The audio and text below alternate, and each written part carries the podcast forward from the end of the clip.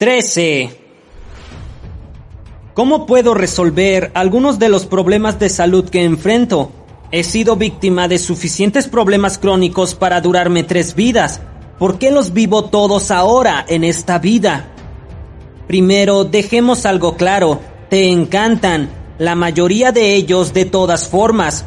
Los has utilizado admirablemente para sentir lástima de ti mismo y para llamar la atención en las pocas ocasiones que no los has amado fue solo porque llegaron demasiado lejos, mucho más lejos de lo que pensaste que irían cuando los creaste.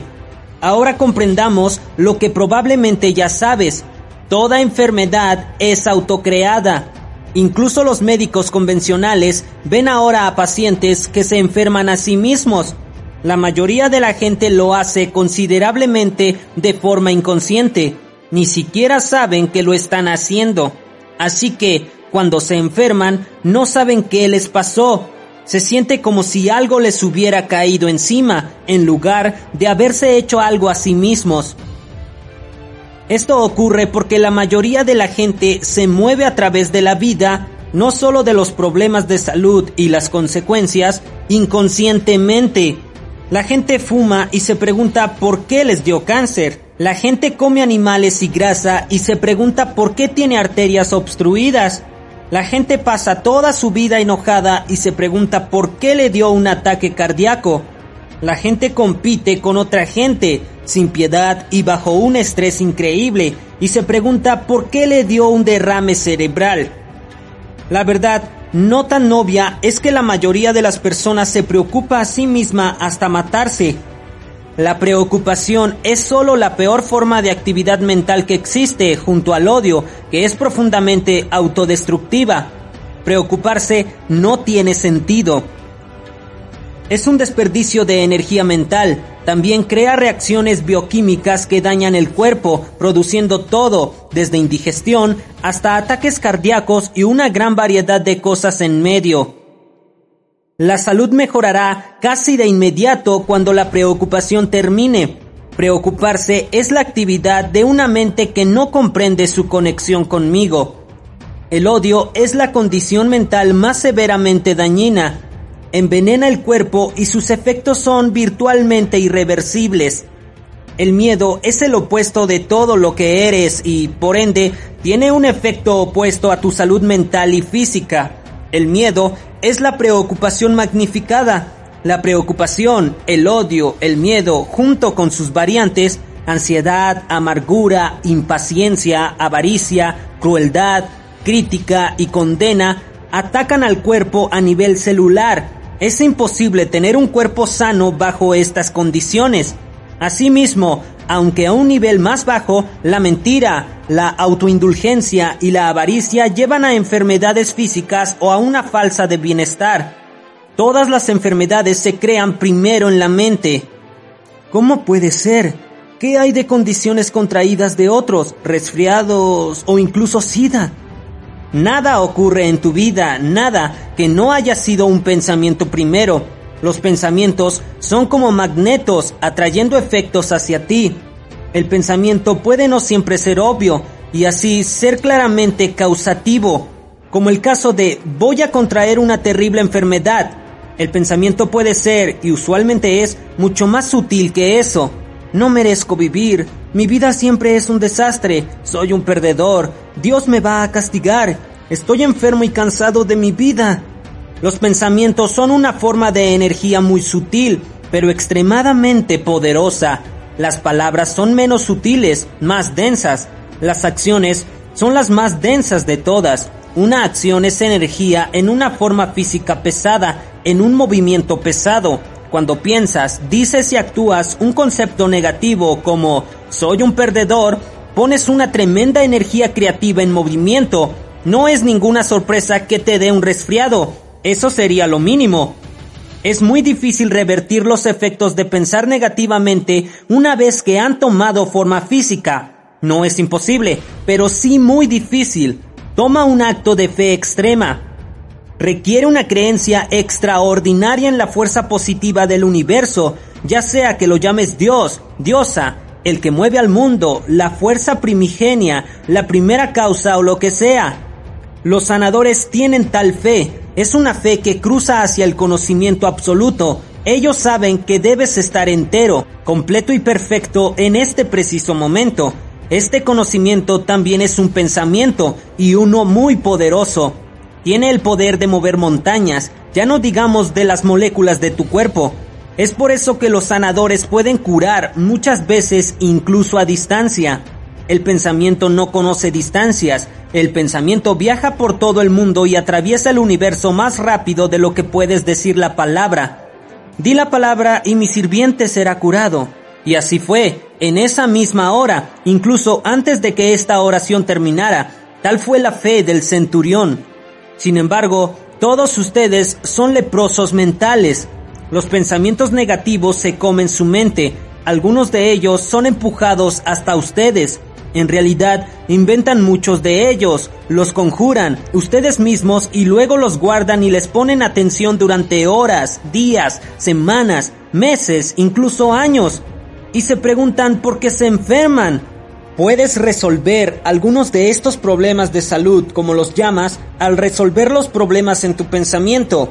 Sí, puedes curar algunas de las condiciones que ya has adquirido, que te has dado, así como prevenir el desarrollo de nuevos problemas mayores. Y puedes hacerlo cambiando tu pensamiento. También, y odio sugerir esto porque suena muy mundano viniendo como tal de Dios, pero por Dios santo, cuídate más.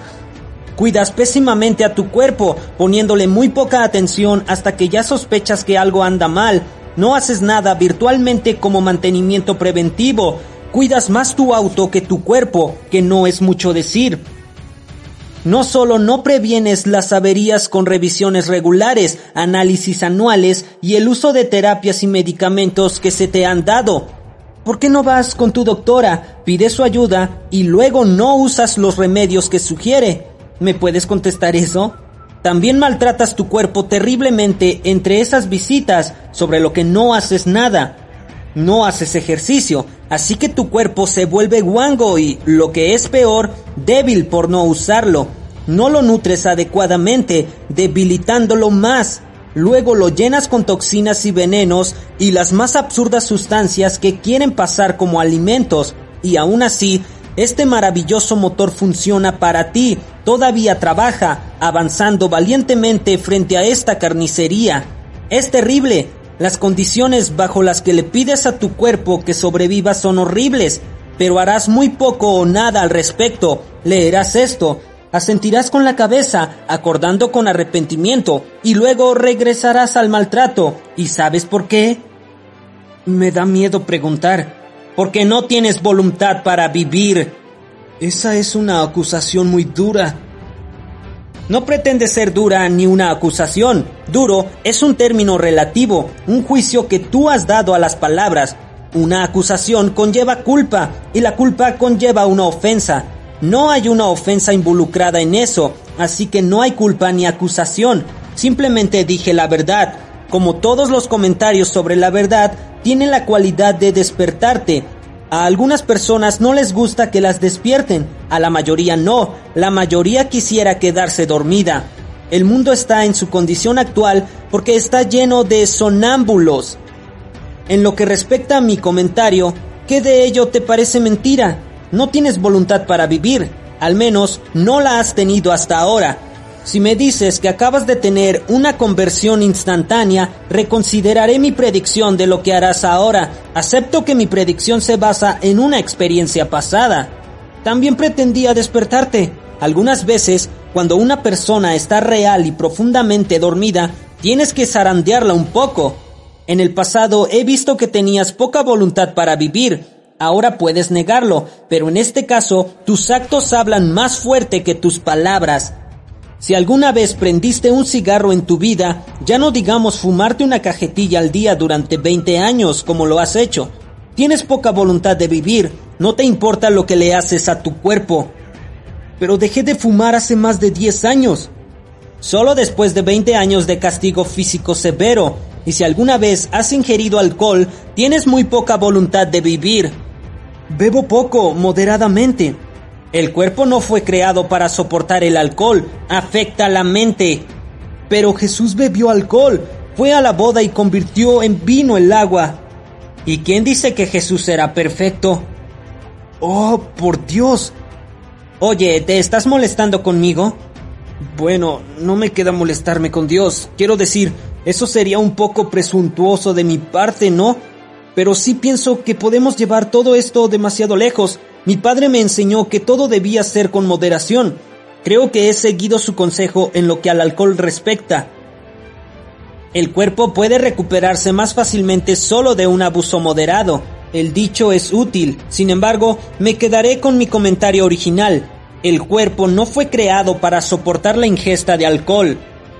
Pero incluso algunas medicinas contienen alcohol. Yo no tengo control sobre lo que tú llamas medicina. Me quedaré con mi comentario. En serio que eres rígido, ¿no?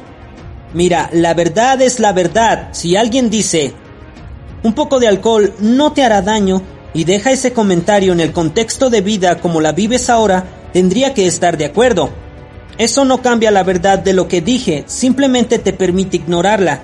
Pero considera esto, actualmente ustedes los humanos usan su cuerpo entre 50 y 80 años. Algunos duran más, pero no muchos. Algunos dejan de funcionar antes, pero no la mayoría. ¿Estamos de acuerdo en eso? Sí, de acuerdo. Bien, entonces tenemos un buen punto de partida para la discusión. Cuando yo digo que podría estar de acuerdo con el comentario de que un poco de alcohol no te hará daño, lo califico añadiendo en el contexto de vida como la vives ahora. Verás, ustedes parecen satisfechos con la vida como la viven, pero la vida, aunque te sorprenda saberlo, debía vivirse de una manera totalmente diferente y tu cuerpo fue diseñado para durar mucho más. ¿Sí? Sí. ¿Cuánto más? Infinitamente más.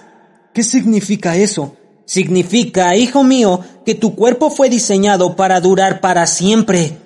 ¿Para siempre? Sí, lees eso, por siempre. ¿Quieres decir que no debimos, debemos morir nunca?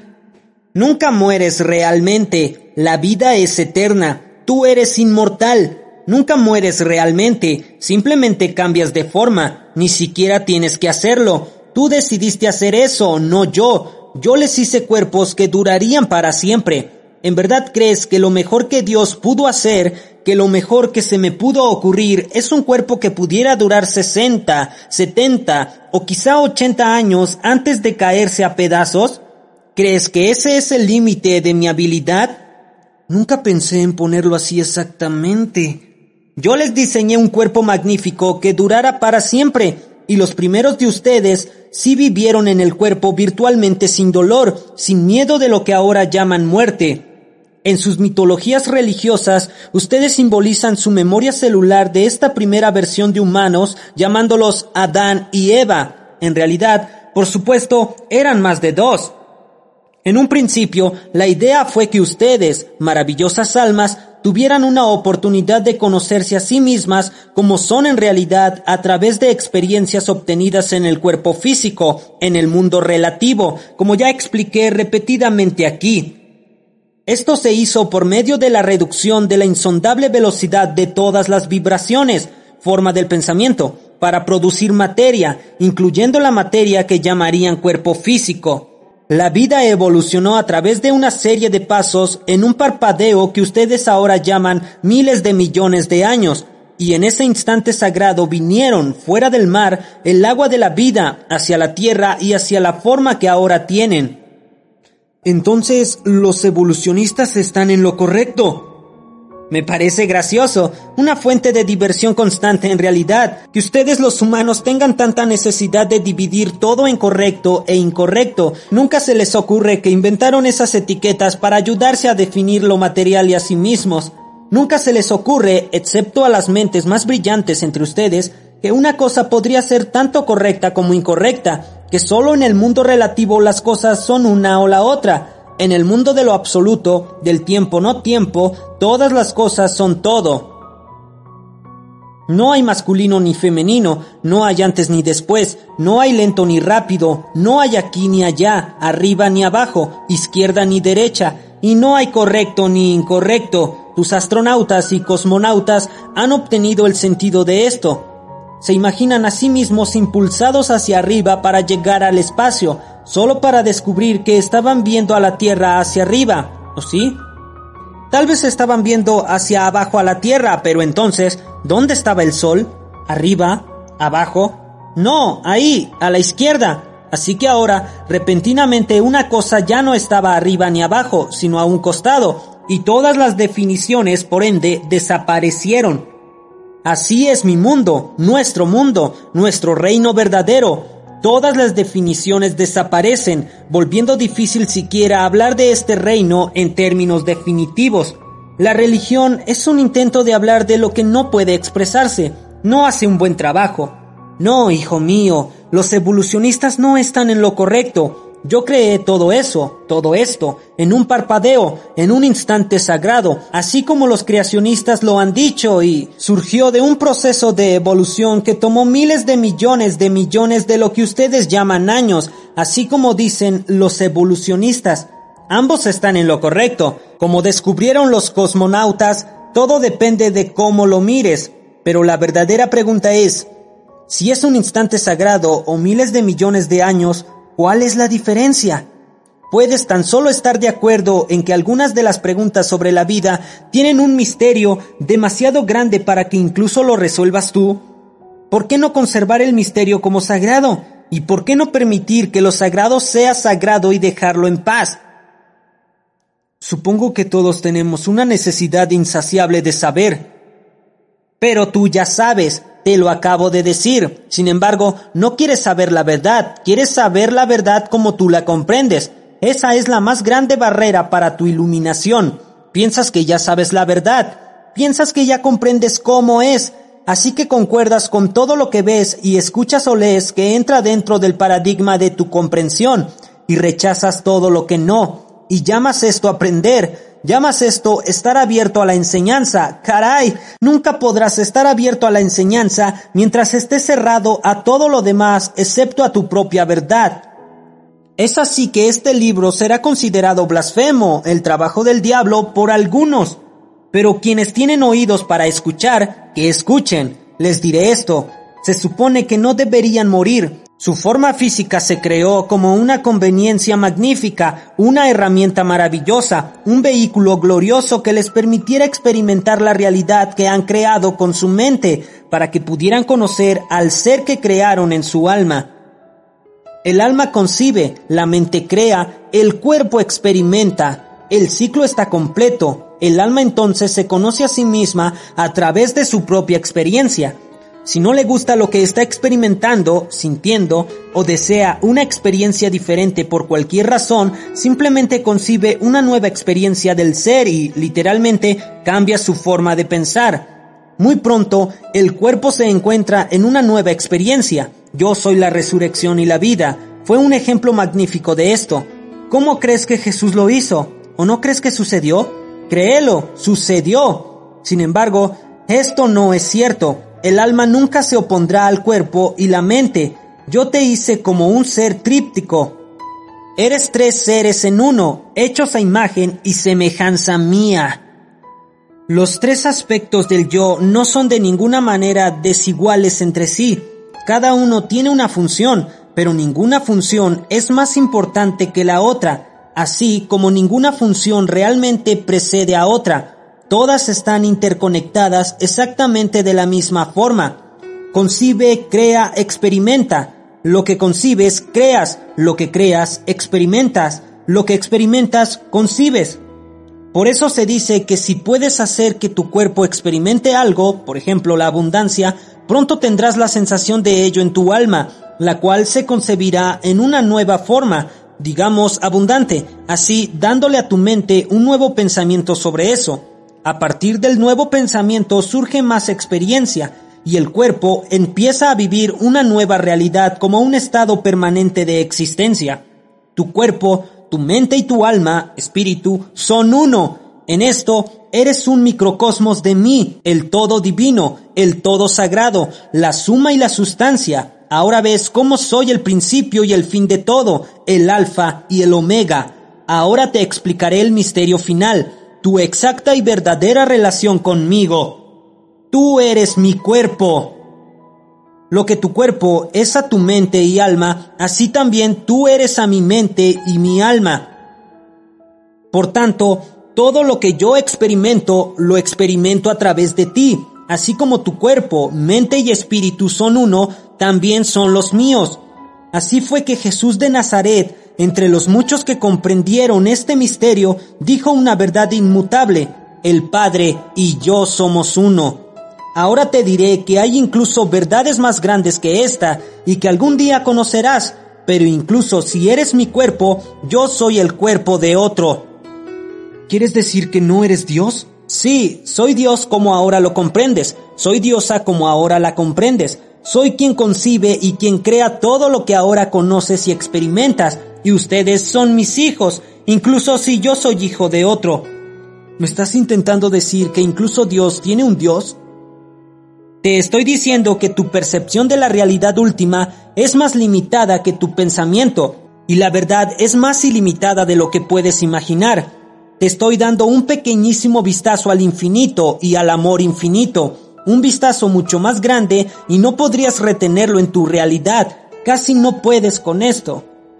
Espera un segundo. ¿Estás diciendo que realmente no estoy hablando con Dios? Ya te dije, si concibes a Dios como tu creador y maestro, incluso mientras tú eres el creador y el maestro de tu propio cuerpo, yo soy el Dios de tu comprensión, y estás hablando conmigo, sí. Ha sido una conversación deliciosa, ¿no?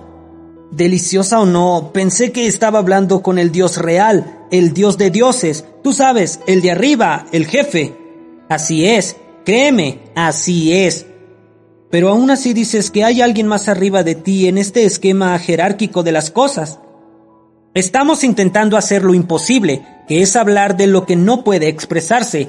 Como dije, eso es lo que la religión pretende hacer. Déjame ver si puedo encontrar una forma de resumir esto. Para siempre es más largo de lo que crees. Lo eterno es más largo que para siempre. Dios es más de lo que imaginas. Dios es la energía que llamas imaginación. Dios es creación. Dios es el primer pensamiento. Y Dios es la última experiencia. Y Dios es todo en medio de eso. ¿Alguna vez has estado por un microscopio potente o visto fotos o películas de acción molecular y dicho, cielos, hay todo un universo ahí abajo? Y para ese universo yo, el observador actual, debo parecerles Dios. ¿Alguna vez has hecho eso? ¿O has tenido esa clase de experiencia? Sí, me imagino que cada persona pensante lo ha hecho. Así es, te has dado a ti mismo tu propio vistazo de lo que yo te estoy mostrando aquí. ¿Y qué harías si te dijera que esta realidad de la que se te dio un vistazo nunca termina? Explícame eso. Te pediría que me explicaras eso. Toma la parte más pequeña del universo que puedas imaginar Imagina esta pequeña, minúscula partícula de materia. De acuerdo. Ahora córtala a la mitad. De acuerdo. ¿Qué tienes? Dos pequeñas mitades. Precisamente. Ahora córtalas a la mitad. ¿Qué hay ahora? Dos mitades más pequeñas. Correcto. Ahora de nuevo y de nuevo. ¿Qué queda? Partículas más y más pequeñas. Sí, pero ¿cuándo se detiene? ¿Cuántas veces puedes dividir la materia hasta que deje de existir? No lo sé, supongo que nunca deja de existir. ¿Quieres decir que nunca puedes destruirla completamente? ¿Todo lo que puedes hacer es cambiar su forma? Eso parece.